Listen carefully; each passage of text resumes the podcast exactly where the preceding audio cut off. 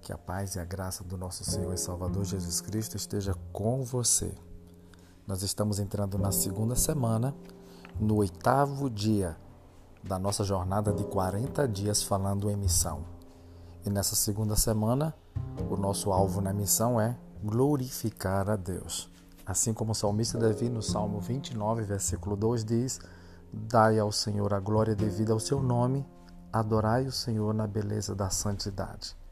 O tema de hoje, do nosso oitavo dia da nossa jornada, é a glória de Deus. No primeiro livro de Crônicas, no capítulo 16, versículo 23 e 24, diz: Cantem ao Senhor todas as terras, proclamem a sua salvação dia após dia, anunciem a sua glória entre as nações, seus feitos maravilhosos entre todos os povos. David Brainerd foi um autêntico missionário, cujo coração quebrantado desejava ardentemente viver para a glória de Deus. Ele tinha plena consciência de que esse é o propósito divino para o ser humano, como registrado em Efésios, no capítulo 1, versículos 5 e 6. Em amor, nos predestinou para Ele, para a adoção de filhos, por meio de Jesus Cristo, para o louvor da glória de sua graça.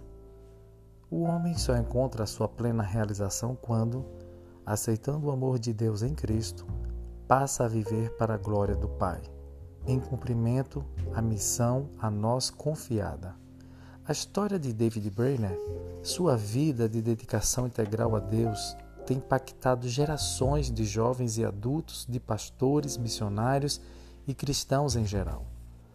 Americano de Connector, Estados Unidos, David nasceu a 20 de abril de 1718. Em sua infância, não entendia bem o que era conversão. Pela graça divina, queria saber mais sobre os destinos da alma. Decidiu afastar-se de companhias indesejáveis, passou a dedicar tempo à leitura da Bíblia e a ouvir com interesse as pregações. Assim, o Espírito Santo conduziu à fé verdadeira em Cristo e ao chamado por missões. Interesse que veio a se acentuar em relação aos índios norte-americanos. Face à saúde precária, não conseguiu concluir seus estudos. Aceito como missionário, seu trabalho veio a ampliar-se pelos estados de Nova York, Nova Jersey e, e a todo o leste da Pensilvânia. A orfandade, a debilidade física e a saúde frágil não foram obstáculos a que ele seguisse fiel e ousadamente a vocação missionária que sentia na alma. A salvação dos índios era o seu sonho maior. Queria vê-los incluídos no propósito de viver para a glória de Deus. Em suas peregrinações evangelísticas pela mata, atravessando florestas virgens enfrentando os perigos naturais dessas regiões inóspitas e a fúria dos chefes indígenas, o jovem missionário realizava com amor e ousadia a sua missão. Conta-se que, em uma tarde, o sol já declinando, cansado da sua longa viagem através da mata, avistou a fumaça de fogueiras de índios peles vermelhas. Apeou de seu cavalo, amarrou a uma árvore e deitou-se na, na folhagem seca para passar a noite em oração, como o fazia sempre. Sem que ele percebesse, alguns índios o haviam seguido, e agora, escondidos atrás das árvores, contemplavam esse cara pálida, prostrado, clamando a seu Deus e suplicando que salvasse aquelas almas. Os guerreiros queriam matá-lo de imediato, mas resolveram poupá-lo, pois chamavam ao grande espírito. No dia seguinte, sem saber o que acontecera na noite anterior, David, cercado pelos índios, leu-lhes Isaías 53 e falou do amor de Deus verdadeiro. Os índios o ouviram com lágrimas nos olhos.